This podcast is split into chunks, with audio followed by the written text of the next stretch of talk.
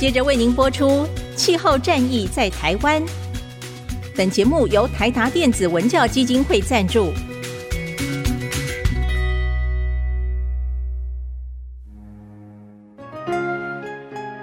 换装一颗 LED 灯，一年减碳七十公斤；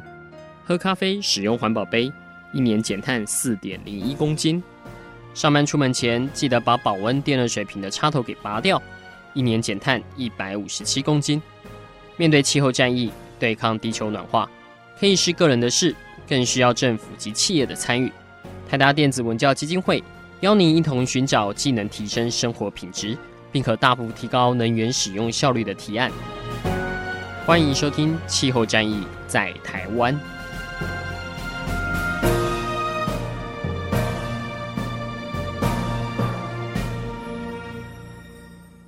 各位听众朋友，大家好，欢迎来收听今天的《气候战役在台湾》，我是主持人台达电子文教基金会的高怡凡。那我们这一季的主题是在谈疫后的绿生活，哈，就是这一阵子这这两年来，大家都受到这个新冠疫情的影响，哈，全世界都是，也不只是台湾而已，哈。那只是台湾今年疫情算是爆发的比较厉害，不过所幸现在也终于有看到有受到控制了，哈。那所以现在我们要来想想说，经过这个疫情之后，怎么样做一些绿色的复苏，或者是一些低碳的转型哈。所以我们这一季会邀请到很多专家，从他们不同的在国外的不同的地点，看到国外有哪些不错的疫后振兴的政策。那也包括像一些疫后因为疫情而起的一些新的问题点哈。尤其是我们今天要讲的这一集哈，就是大家有没有发现，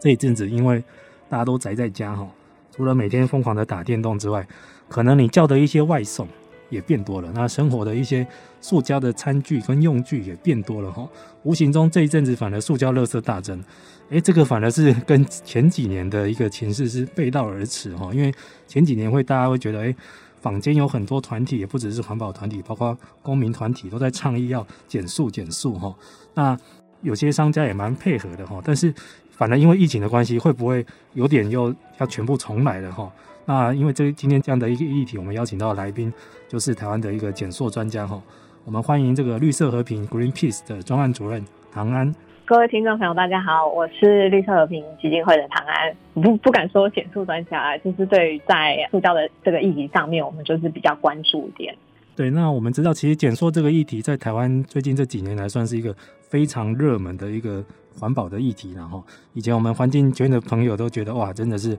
好不容易遇到一个全民都普遍蛮有感的哈，而且年轻朋友都蛮热烈响应的一个减速的东西，但是呃，唐主任会不会觉得有点可惜的，就是反而这一阵子因为疫情的关系，塑胶垃圾反而巨量的增加了，你们有看到哪些数据来支持这个论调吗？其实的确就是像您提到，就是说这几年，因为其实大概在二零一八年之后吧，大家对于就是海洋里面塑胶的污染这个问题，其实越来越重视嘛，那。其实联合国也是把它定做，就是说是仅次于气候变迁之外，就是最重要的一个环境问题。那我想大家就是呃越来越关注这个问题。其实还有一个蛮嗯算是大家印象深刻的事件，就是在那个前几年，不晓得大家有没有看到，就是那个有一个海龟的，就是它的鼻孔里面就是打出一根吸管这样子的话，血淋淋的吸管啊。对，所以就是这样子，塑胶对于呃一些海洋生物啊、一些动物的这样子的画面，其实我觉得也是让蛮多人就是开始重视这个议题哦。那的确就是现在，因为这一两年就是蛮可惜的，就是因为疫情突然就是爆发了嘛。那大家其实对于这个疾病一开始其实它是蛮恐慌的，所以。其实就是很很很快速的，就是在短时间之内，就是会想说，哎，那这个一次性塑胶，我们是不是就是要用一次性塑胶，能够去阻挡这些可能病毒的传播啊，这样子的可能性。所以其实就有看到，就是说在疫情期间，有很多像是呃，因为有一些国家他们可能是因为封城啊，或者是呃这些餐饮的商店，其实你没有办法就是内用嘛，所以就变成说你要改成外送外带。那这个部分呢，其实，在像是外送外带啊，或者是这个商品网购比较兴盛的地区，其实相关的一次性的垃圾都一定是有增加的。比方说，就是我们餐饮会用到这些免洗餐具啊，或者是容器，然后更多的可能就是说，大家诶、欸、在网络上网购嘛，所以所有的商品就是用网购的方式寄到家里面，那可能不免就是会增加一些，就是这个商品里面，然后会有很多像是防撞的这些泡棉啊，或者是包装袋等等的东西，所以其实这方面的这个垃圾，我们其实看到是增加蛮多的。那其实全世界各国它统计的方式不尽相同啊，就是其实我我其实这边没有一个就是说全世界可以去比较的基准，只是说从台湾的这个部分，我们其实可以看到，就是说。台湾其实不止因为疫情啊，其实在疫情前，台湾的这个塑胶的垃圾其实就一直是不断的在成长的。嗯。呃，其实我们在呃去年二零二零年，对，那个时候台湾的疫情还没有这么严重的时候，我们其实就有去统计过，就是用台湾的塑胶的使用量去看。看这些就是一般民众生活当中他很常用到的，像是塑胶袋啊，或者是这个免洗餐具，或者是容器的用量，就其实发现到说，过去十年当中，其实这个数量其实增加大概两到三成左右这样子的数量，是所以在疫情期间，台湾的这个一次性呢就是不停的在成长的。那现在就是又更因为疫情的关系，呃，在刚才讲到这些可能餐饮相关的。这些一次性的垃圾啊，或者是说网购的垃圾，其实就有在更增加哦。所以呃，我这边其实也可以提供一个数据，就是说，呃，我们去看，因为其实都会区的垃圾它是比较多的嘛。嗯。那疫情期间，就是在呃六都这几个都市里面，我们可以看到说，一般的垃圾跟那个资源回收垃圾的量，就是比去年相比是有成长大概两万多公吨左右。嗯。对，那像资源回收物这个部分，其实呃有一些都市它其实成长的数量还是蛮多的，就像刚刚讲到，就是外送相关的、啊、餐饮相关的垃圾，或者是网购这样子增加的一些包装，所以这个东西其实它对于环境来说，其实它是这个问题是蛮大的。是的，因为这方面我可以举一个我自己亲身的例子哈，因为这一阵子刚好都宅在家嘛哈，像我们家还是老公寓，所以垃圾要自己去清哈。不能丢给管理员贝贝来帮你处理，然后我就发现那个垃圾车哈，它的工作量变大了，他们呢变得更累了哈，甚至于还会跟我们去抱怨。然后以前垃圾车来都是两台一起哈，前面装一般生活垃圾，后面是资源回收。现在后面那个资源回收物的工作量变得最大，他有时候还会隔半个小时，甚至于说都载满了，要回去一趟清完再过来哈。那想必就是这一阵子，因为大家真的都叫外送哦，还买很多网络购物的东西哦，这个相关要做资源回收的量变得太多了哈，那无形中反而加剧了他们的这个辛苦的程度哈，大家也是蛮过意不去的。但是又有很多人担心说，我如果都不叫可以吗？我甚至现在阵子很多人都不敢去外面去用餐啊什么的，所以有没有一些解决的方法呢？呃，对啊，的确，刚刚您讲到这个问题，其实是蛮严重的啊。那其实我们也有看到很多像是报道有讲到，就是说，哎，清洁队这个部分，呃，他们在回收上面的处理负担其实是有增加的嘛。然后希望就是说，大家可以就是在回收的时候，如果你一定没有办法就是要叫外送，那有产生了这样子一次性的垃圾，你至少就是最基本的底线是一定要就是做好回收嘛。因为你你其实在丢之前先清理，在清理过之后，然后呃确实的分类，对于就是末端清洁队员或者是之后。再更下一层就是回收商在处理这个呃分类跟那个废弃物处理的部分，它其实会是比较容易的啦。嗯，那我所以第一个一定是在回收方面，你就是要确实的就是做好资源回收这样。但是其实我们讲到就是说，虽然有一些嗯。就是像容器啊、餐具这些，它是虽然是可以回收的，可是事实上在回收这件事情上面是呃非常耗费资源的事情。就是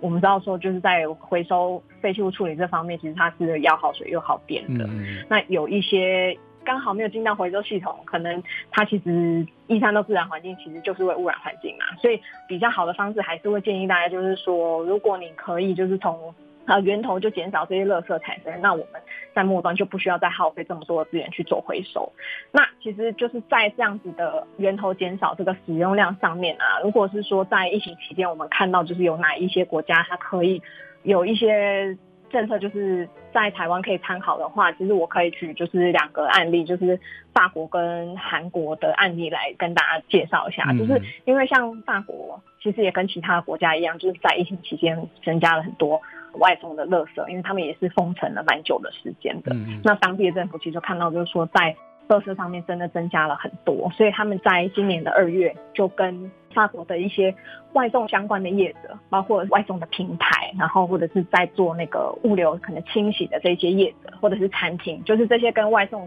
这个产业链里面所有有关的业者，他们就是去跟啊、这些业者签署协议，就是从什么开始呢？他们就是先从就是在外送的时候去不要发送大量的免费的一次性的餐具开始，嗯，因为。大家因为现在都是待在家嘛，或者是说可能也是在办公室，那你叫外送的时候，其实我们用自己家里的餐具就好了，其实不太会需要就是用到说、嗯、呃像筷子啊或者这些像是汤匙这些可以一开始就减少的餐具，所以他们就先从这个开始减量这样子。嗯，那再来他们其实有做到就是说去引进一个就是所谓的可以重复使用的这样子的呃外送餐饮的模式，就是说你叫外送的时候，你的容器其实就是用一个可以重复使用。啊、呃，重复清洗这样子的容器去外送，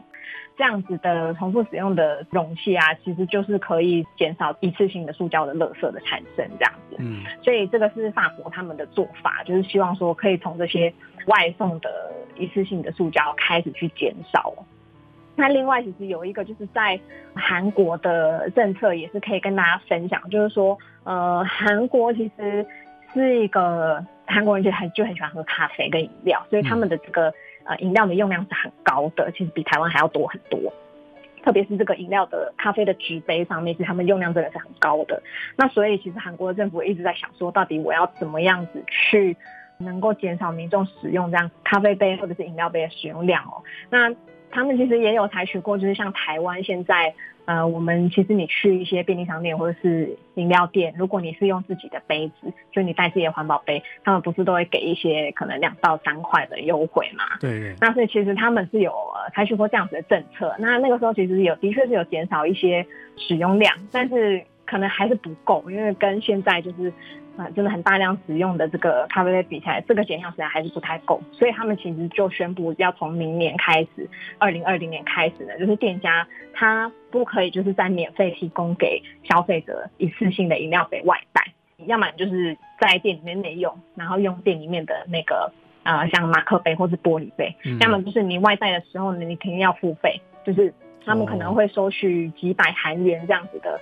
这样子的押金。使用一次性饮料杯外带的话没有问题，可是你可能要付费，所以就用这样的方式去让消费者去再用之前可以就是先想一下说，那我下次是不是其实可以用那个环保杯来外带就好了，这样子。就是反而基本费是一个内用的，要外带要另外加钱。对对对，其实就有点像是我们台湾、嗯、呃早期就是在做那个塑胶袋购物用的塑胶袋减量的时候用的方式是一样的，嗯、就是以前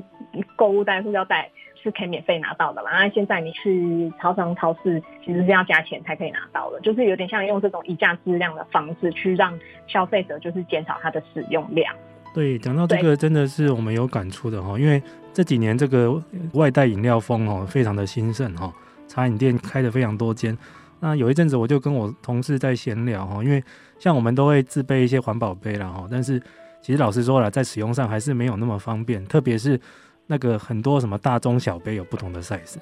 有时候你带去的杯子不够用哦，他也不晓得怎么帮你处理，是倒掉还是说少冰块这样，然后为了这个几块钱的傻逼数哈，自己去造成一些麻烦。那时候我同事就有建议一个非常好的概念，他是说，其实店家应该是在调整价格的时候来做这件事情，就是说，其实应该是我有用环保杯的人才是维持原价。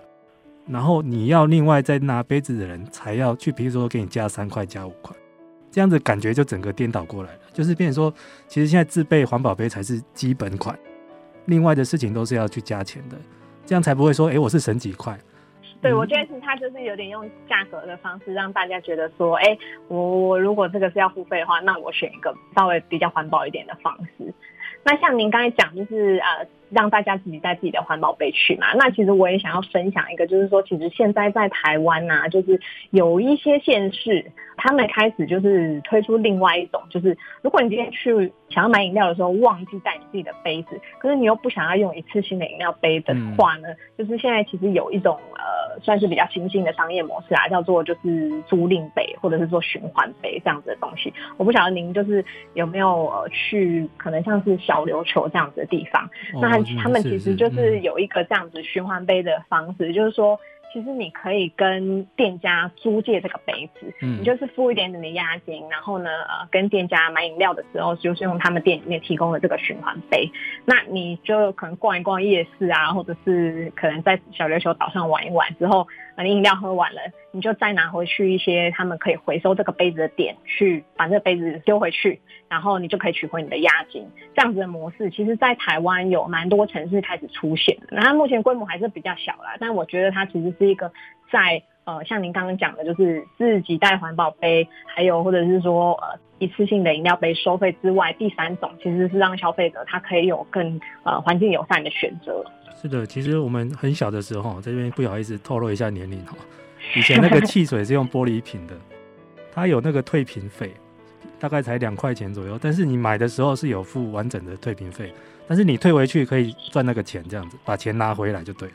等于说我从头到尾买的就是里面的汽水。对对对，米酒也是类似的嘛。对对对，他们其实呃，应该说现在就是。一个循环经济的概念其实也是这样，就是说包装，其实你卖的东西是你的商品本身，是里面的可乐或者是里面的饮料，其实并不是这个包装，所以包装其实你用完应该是可以再还回去，然后可以重复循环使用的。哎，那这样到底是进步还退步？因为反而以前的那个玻璃瓶对业者来说是蛮有价的，或者是它可以本来就重复使用，所以他会自己想要收回去再用这样。反而后来进入了塑胶杯的年代，大家好像反而觉得这种东西就尽量印尽量做没关系哦。那大家喝完就继续丢这样子，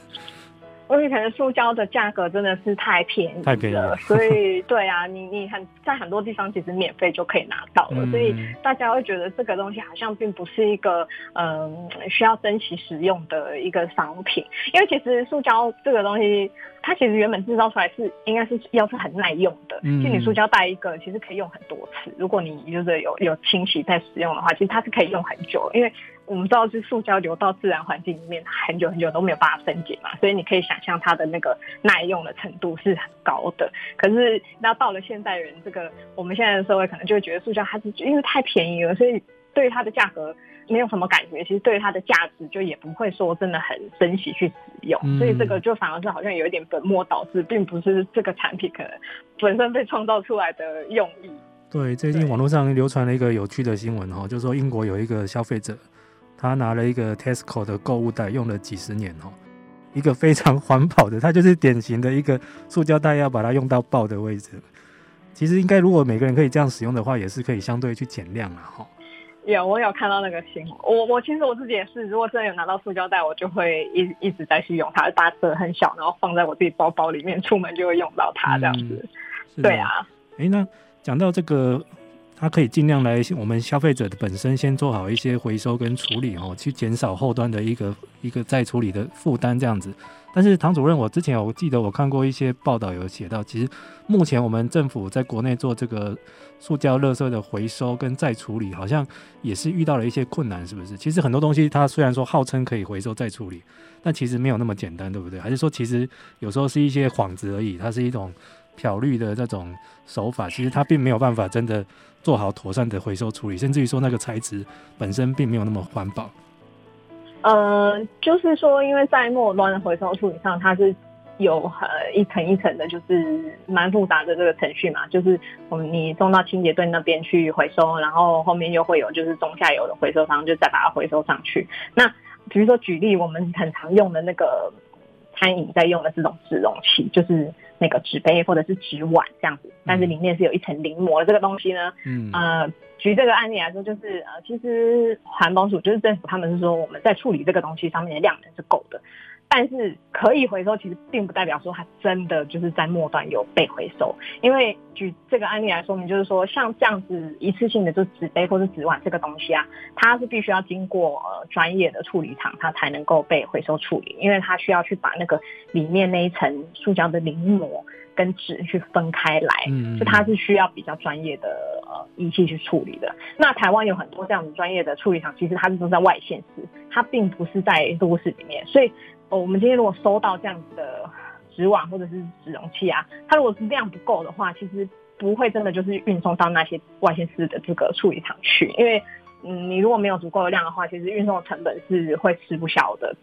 所以就变成说，虽然有这样的地方，可是我们并不是真的所有的垃圾都会被送到这些地方去处理，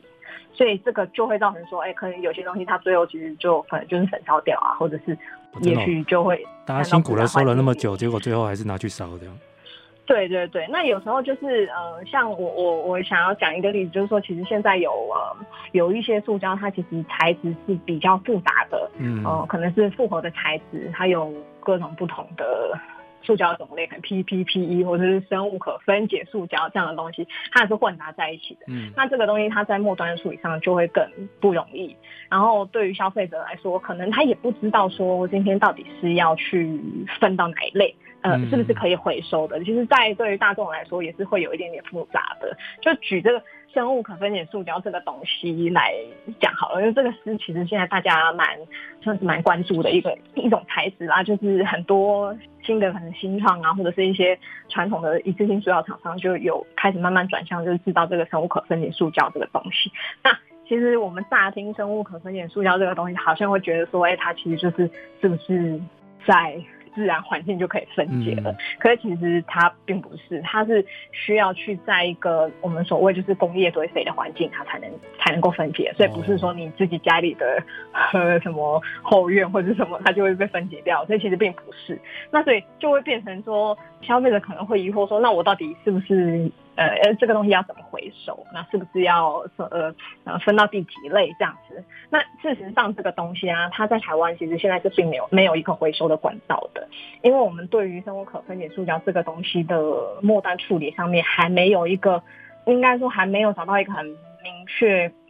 就是说还没有建立一个管道嘛，所以。现在，如果你收到的是生物可分解塑胶的产品的话，到最后其实都是送到呃焚化厂去烧掉的啊。所以，对啊，血淋淋的现实竟然是这样子。嗯，对，所以其实因为塑胶百百种，那。除了就是说，在消费者这边，可能它商品的标示混淆不清，它会在回收上面会很混乱之外呢，就是真的就是到末端处理的时候，其实也是经过层层的难关，所以变成说不是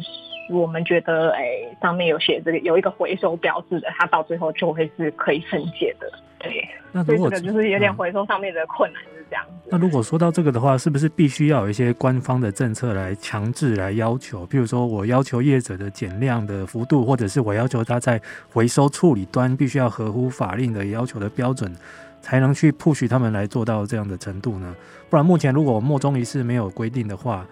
大家真的就凭良心在做事情了，是？嗯，对啊，其实如果是在回收上面，像生物可分解塑胶这样子的东西，其实我们就是会建议说，它要有一个很明确的回收管道，然后让，当然就是说，在定义生物可分解塑胶这样子的东西是，呃，什么样子的东西可以称作是生物可分解塑胶，政府对于这些业者跟制造商，其实也要有比较明确的规范，这样子，就是说你的材质是要用。什么样子的方式制造，然后它要在什么样子的环境之下可以分解？我觉得这些其实都是要规范清楚的，这样才不会让就是大家在使用上面可能会后段就是分类上面会可能混淆不清的情况。对啊，不然我觉得现在其实大家起码在消费者这端，我看到的是其实大家愿意配合的人是变多的，然后只是希望说政府可以加一把力哈，也让业者比较有一些有明确的规则可以去遵循了哈。那说到这里。绿色和平现在还在招募一个在网络上的连署的一个网页哈，就是环保署不要再塑胶我们了哈，可不可以跟我们大家介绍一下？这个是要求政府要做到什么事情？呃，这个东西其实就是我们知道说，呃，其实台湾就是在前几年啦，有提出就是说我们要在二零三零年，嗯，就是接下来的十年之内呢，就是呃淘汰。四种，就是在海滩上面很常见到的海滩废弃物，然后也是民众一般生活上面很常用到的，包括是塑胶袋，然后吸管。前阵子吵得蛮凶的，就是吸管。二零三年，那那那个时候应该算是还蛮领先的一个举动哦。对，在一八年的时候，我们提出来，其实算是亚洲还蛮前面的呃，提出这样子的政策的国家。嗯嗯、对，那只是说后来，当然这几年大家对于这个意识真的越来越多嘛。像你可以看到，就连台塑就是前上个礼拜好像也宣布说，他们二零二五年呃、嗯、就要。禁止生产那个一次性塑胶，所以这个呃趋势其实是这几年就是越来越越多国家还有企业，他们就开始在在这样子做减塑这件事情。那所以我们其实就发现到说，哎，台湾好像在提出了这个政策之后，我们就没有看到太多就是比较具体的行动落实，包括是说我们我们去看现在台湾在前端的这个一次性塑胶的使用量其实还是增加的，所以我们其实就蛮担心的。嗯、那这个联署其实就是希望集结就是大家的力量去。呼吁，就是说我们有这样子的目标，其实是很好的。但是我们在呃，其实接下来时间也没有很多了，是我们现在已经二零二一年，其实接下来的几年当中，你必须要一步一步的去达到这样子的目标。我们没办法，就是说，诶。一年呃，就明年就马上就禁用嘛，因为这样对大家来说冲击是很大的。可是我们会希望说，接下来的呃这几年当中，我们可以看到就是政府有比较明确的，就是规划，是说可能哪一年它要减量多少，那从什么样子的比较能够先开始减量的东西开始减少，这样子才有办法就是真的达到我们提出来这个二零三零的目标。对，所以也是希望就是大家可以就是多多支持我们，就是呃向政府倡议这件事情。OK，目前上面的网页资讯是希望一起要求政府哈，可以在二零二五年之前将一次性的塑胶减量百分之五十哈。好，那各位听众，如果你有也响应这个措施，可以去网页上搜寻这个环保署不要再塑胶我们了哈，这个网页哈，去加入这个联署的阵容这样子。不过，刚刚唐主任你有提到，包括像目前台湾最大的生产者哦，台塑集团，其实他已经也看到这个趋势了哈。连厂商端这边的这个动作，其实也是蛮重要的哈。我看到一些资讯是说，其实韩国的星巴克就已经有公开承诺，未来也要在这方面做出努力了。但是台湾目前你看到业者哈，就是在塑胶使用的那个容器的使用最大端的业者，他们有这样的觉悟吗？嗯，其实我觉得是可能在，因为我们其实也有问过，就是蛮多的业者，其实他们对于现在我们台湾有这样子二零三零要全面禁用的政策，其实并不是非常的了解，或者是说可能。呃，其实并不知道说，那在这个政策底下，他们可以怎么做？嗯，这样就是他他需要有什么配套的措施？我觉得我们在这个上面其实是比较不足够的。那你你刚刚举韩国例子，其实为什么他们的星巴克会宣誓，就是说二零二五年之前要禁用那个一次性的饮料杯？其实因为韩国他们在这几年当中，对于饮料杯的这个政策，就像我刚才讲，其实也有蛮多不同阶段的政策出现的，包括是说先从内用。就是内用的时候，你就不提供这个一次性饮料杯开始，然后在明年的时候，他们要改用，如果你要用一次性的饮料杯，你就是要呃要要付费这样子的方式。嗯、那我想，其实这个也是就是带动他们国内呃这个最大品牌星巴克去宣布减量的其中一个，算是透过政策去引导企业去。制定他们可能接下来几年当中要去减量多少多少饮料杯这样子的一个策略啦。那我觉得台湾其实就是在这上面，就是可能对于政策的配套上面，可能对于跟业者之间的沟通，就是比较没有那么的足够。嗯，就是像现在我们饮料杯的政策，其实还是维持在呃十年前提出来的政策吧。就是那个刚才您提到，就是如果我们去买饮料，你带自己的环保杯，就可能有两三块的折扣这样子。可是它这个呃，坦白说，现在饮料一杯都很贵啊，嗯、就是要一百多块，就甚至手摇饮料店都会到八十块、九十块、一百多块。对，那那我们这个价格其实还是一直都没有在随着这个饮料价格提升而去调整的话，对于一般民众来说，它的诱因其实是不够的，嗯、就就原本就不太够了，现在就越来越低，这样。所以我我觉得在这上面，我可能嗯。随着现在可能因为外带外送增加的这些量很多，或者甚至是网购，我们应该要要就是更多的配套措施，才能够就是达到我们当初定的这个目标。对啊，其实我这阵子因为比较常用外送哦，发现其实是有一些平台业者，它里面有一些选项是说我可以不要这些塑胶的什么餐具什么的哈。但是其实有些业者就没有这个选项，所以店家还是会细心的帮你备在里面，就有点可惜了啦哈。那更何况是一般实体的店面这样子。我这边要分享一个经验，是我几年前去英国出差的时候，去他们那边的星巴克，那个时候都还没有这么多塑胶的议题，他们那时候就有一个制度了，就蛮好玩。他们有在店内自己卖他们的杯子，是那种可循环使用的那种，应该也是那个可分解式的塑胶做成的杯子哈。重点是以后只要用那个杯子回去消费会有折扣，然后又有店家的 logo 哦。那反而台湾我一直回来之后这么多年看到。啊、呃，我们自己的星巴克的连锁店并没有在做这个，反而是现在很多流行做那个环保杯的的业者厂商，他自己偷偷的去印星巴克的那个 logo 上去，这样子 就变得很妙的。反而是呃业者本身没有这样的自觉，或者是说他没有受到这样强力的要求哈，所以他在他的一些消费的制度上，他比较不会去想方法，这样子就有点。可惜了啦，我是这样觉得。如果政府有心的话，应该联合几家比较大的平台，哦，像是 Uber 啦，还是像那些茶饮店的龙头，甚至于去 Seven 哈，我们自己联合起来，是不是有一些共同的协议什么的？看你是要比较强硬的态度，还是用一些国外的很多方法，让大家去互相的去借鉴这样子，这是这样子比较有可能让这个减缩的力道可以再加强一下。不然照目前的趋势看起来，哦，好像只会增加，不会再减少了。对啊，其实我们现在看到都是一直在增加的趋势，然后甚至现在因为疫情的关系，原本这个我我想可能有有时候您去一些连锁的饮料店也会看到，就是说在疫情期间，好像有一些店就是他不让你用自己的环保杯，嗯，因为就是他可能会接触传染这样子的风险嘛。那虽然事实上真的并这样子的风险其实并没有很高啦，但是。就是说，我们可能因为疫情的关系，有一些原本既定的减速政策反而就暂停了，或者是就是走回头路，看像是有一些。店他又用回就是免洗餐具这样子的东西，嗯，那可是我觉得其实这个是一个，嗯，应该说大家因为疫情的期间注意到这件事情，但是它并不是只能改回用一次性的餐具这样唯一的方式，因为其实一般来说你去餐厅其实用的有一些比较高级的餐厅，他们用的其实是一样还是环保餐具嘛，嗯、那。必须要用这样子的免洗餐具，可能是因为店里面它的这个清洗的这个设备其实不是很足够，或者是说在环境上面并没有那么的干净。嗯。那我觉得其实我们必须要加强的，其实应该是这一块，就是说在怎么样去辅导业者，在他的餐饮的卫生安全上面是能够建立一些，比如说比较完整的清洗消毒设备，或者是说它可以就是像透过外包清洗的方式，像我记得像宁夏夜市吧，应该是宁夏夜市，他们其实就。就是有把夜市里面的环保餐具，他们是提供环保餐具，然后他们也是去委托外面的业者去统一的清洗这样子。嗯，那就其实就是对于夜市这样子的环境来说，委委外清洗其实是对于啊在餐饮卫生安全上面就是更安全的一个方式。对，所以我觉得。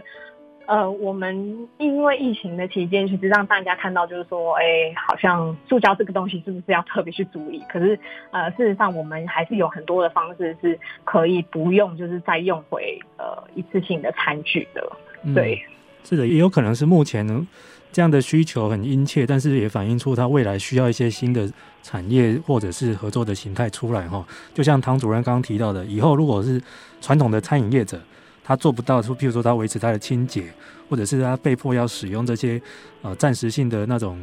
比较不没有环保的餐具哈。但是后端有没有一些专门的清洁业者，或者是回收业者，甚至于是专门的处理的业者，可以解决他们这样的烦恼哈？我想店家应该都很乐意去配合的哈。我觉得像这个，如果某清洁公司有意加入的话，可以赶快现在来做超前的部部署。因为因为我我最近其实就看到一个新闻，就是在讲说那个花莲有一个很有名的那个东大门夜市嘛。嗯、那他们呃，我们知道说夜市其实一直以来是用蛮多的这个一次性的餐具啊，一次性塑胶的地方。那所以花莲他们打算就要去盖一个那个大型的餐具清洗中心。嗯，就是应该是在那个。东大门夜市附近，那这样就是当那个夜市他们日后就是改成用环保的餐具之后呢，他就是可以转送到这个专门的清洗中心去清洗。嗯、那他们预计是说，这样子的清洗中心如果上线之后，预计是可以减少那个东大门夜市大概一半的废弃物的量。对，所以我觉得这样子的方式是蛮好的。对啊，因为大家记得嘛，那个夜市哈这几年因为要为了清洁的关系，都会在前后的出入口。摆很多巨大的那个垃圾桶嘛，我希望大家不要乱丢。但是以后如果我们在夜市逛的时候，我们也把这个餐具之后就回收到那些地方，业者在最后收摊的时候再统一再回收，然后再清洗，再发给大家去做利用，这样子。对啊，其实我呃有这样的餐具清洗东西，其实也是让消费者会觉得说他用的餐具会是比较安心的这样。嗯，对，所以这个商机还蛮多的，嗯。对对对对对，然后刚刚其实讲到环保杯的例子，我有想到就是说，因为呃，我们现在有很多地方像连锁的饮料店啊，或者是像台湾的星巴克，就是因为疫情期间暂停让民众带自己的环保杯嘛。嗯、那我我觉得这个是完全可以理解的啦，因为就是我我们可能还是会觉得说要要。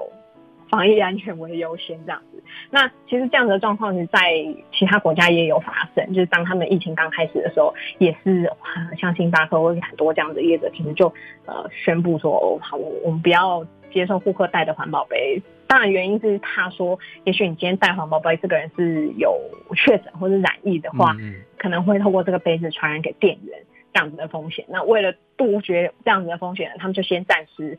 让民众自己带他们自己的环保杯。那其实后来就当然也发现到说，这个有点像是走回头路啊，就是又用了很多这样的一次性的杯子。所以像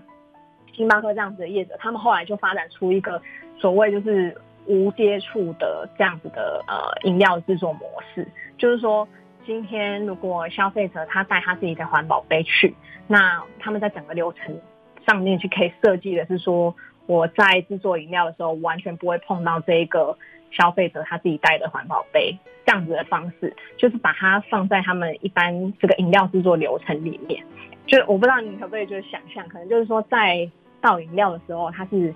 不会碰到消费者的杯子的，如果如果可以的话，应该可以减少这样的疑虑哈。因为对对对，我这阵就在怀疑，就是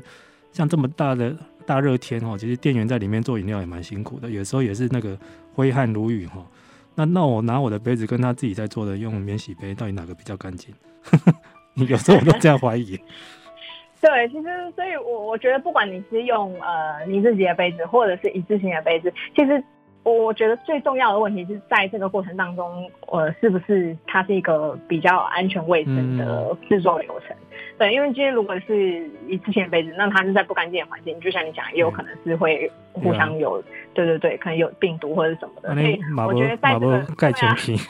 对对对，所以这这其实是在流程上的设计啦。然后还有就是说，在那个餐饮的从业人员，可能你要。你确实洗手啊，然后消毒，这样子其实才是比较能够做到防疫，然后同时也兼顾环保的方式。嗯，是的。那节目的最后，我们可能还是要提醒一下，就是这一阵子除了说因为餐饮的相关的一些需求改变了，所以造成塑胶垃圾的大增哈。其实这两年疫情期间，大家不要忘记了哈，另外一种塑胶垃圾也变多了。就是那种跟医疗相关的东西，像是口罩啦，还有很多医疗的废弃物也变多了哈。那最后我们可以请唐主任花一点时间，是其实最近那个欧洲环境署哈，它有出了一份报告，有针对整个 COVID-19 对于欧洲的一个这个一次性塑胶垃圾的影响哈。唐主任可不可以跟我们介绍一下这个报告里面有没有提出一些怎么样的解方呢？可以大家以后怎么样面对这种到底是怎么样打都打不死、打不退的塑胶垃圾的危机呢？有没有一些新的解方？的确，刚刚您讲那个报告啊，它其实有几个重点，就是说他们发现这种个人防护用品，像是口罩或者是手套的那个使用量增加了嘛。那里面其实就有建议到说，在未来如果我们去又有这样子的疾病发生的时候，其实我们是不是应该要从就是产品的呃，就是这种呃个人防护用品的。技术上面去改良，就是去设计说它可以是重复消毒之后再重复使用的这样子的防护用品啊。嗯嗯。但其实它里面没有提到说是什么样子的方式，但我我觉得它可能是未来可以去研发的一个方向这样子。那讲到就是说，其实也有除了个人防护用品之外，也有就是像说塑胶的包装啊这样子的东西，因为疫情期间它的使用量就是有增加嘛。那其实这个报告里面有建议。就像我刚才讲到，就是说企业或者是政府，它可以去研发一个比较像是呃循环的商业模式，就是用一个可以重复使用的包装，那你重复使用完，在物流回收上面可以再把这个包装再收回来，就是确保说整个流程上面是减少废弃物的产生。对，是有这几个建议啦。对，是的，所以其实再怎么样说哈，那个一些处理的心法还是不外乎那几种。第一个就是从源头去控管哈，去减量，然后消费者在使用端的时候要多做回收，然后后端的处理的业者也要衔接起来哈。其实大概万变不离其宗了哈，不然我觉得这样子的塑胶垃圾的灾害感觉每每几年会回来一次哈。你看前几年是海龟很不幸的被吸管给插到鼻孔。过几年会不会有一些海中生物被那个我们的口罩给罩住，不能呼吸？这样子，就是对。其实事实上，我们这几年也有在就是做算是微塑胶的检测啦。我们其实有一直去看说，像是台湾的一些河川啊，或者是海洋里面的微塑胶的量有没有增加。嗯，那我们其实后续可能也会有发表类似的相关的文献，就是在。看说哦，我们的饮食啊，或者是说呃，现在是山里面的可能水啊，或者是一些动物的粪便，这样会不会是有尾塑胶的产生？那如果真有的话，我是觉得它可能就是一个对于环境的警讯啊，就是说在嗯，我们以前可能觉得它只是存在于海洋里面，可是事实上呃。可能海洋的生物透过就是说食物链这样层层累积，最后也会进到我们可能身边的这些饮水啊，或者是饮食里面。所以我觉得这个问题其实是真的，大家要就是多去关心，就是塑胶的问题，然后真的就是从减量还有回收，其实真的两方面都要做得比较好。是的，好，那今天很谢谢绿色和平的唐安主任来到我们节目中哈，希望大家听过他的专业的见解跟建议哈，可以以后在生活上的塑胶垃圾哈，可以在应对上可以多了一些新的方法那样子。那当然，如果你认同他们的理念的话，也可以到网页去加入联署的阵容哈。好，那唐主任今天感谢你到我们节目中来，那各位听众，我们下次再见喽，拜拜，谢谢大家，拜拜。以上节目由台达电子文教基金会独家赞助播出。台达电子文教基金会邀您一起环保节能爱地球。